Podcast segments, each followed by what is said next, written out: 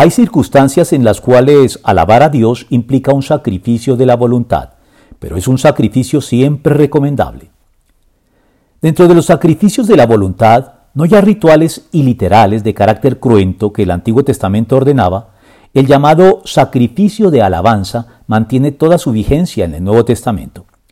La alabanza a Dios, en la medida en que consiste en la exaltación verbal que le dirigimos y llevamos a cabo, enalteciendo y ensalzando su nombre a causa de lo que Él hace, más que lo que Él es, que sería más bien adoración, no es siempre fácil, ni surge de manera espontánea y natural pues nunca lograremos percibir a cabalidad lo que Dios está haciendo en la historia humana en general, ni tampoco en nuestras historias personales y las de quienes amamos en particular, sino que usualmente solo logramos ver atisbos de todo ello y nada más, que son los que Dios sin nuestro limitado conocimiento y capacidades de percepción y discernimiento espiritual nos lo permiten. Por eso,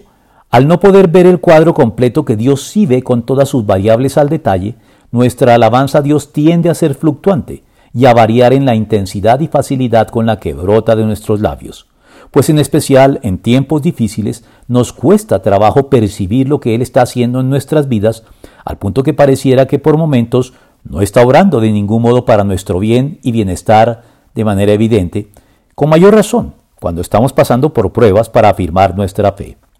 Por eso el autor sagrado recomienda Así que ofrezcamos continuamente a Dios, por medio de Jesucristo, un sacrificio de alabanza, es decir, el fruto de los labios que confiesan su nombre. Hebreos 13, 15.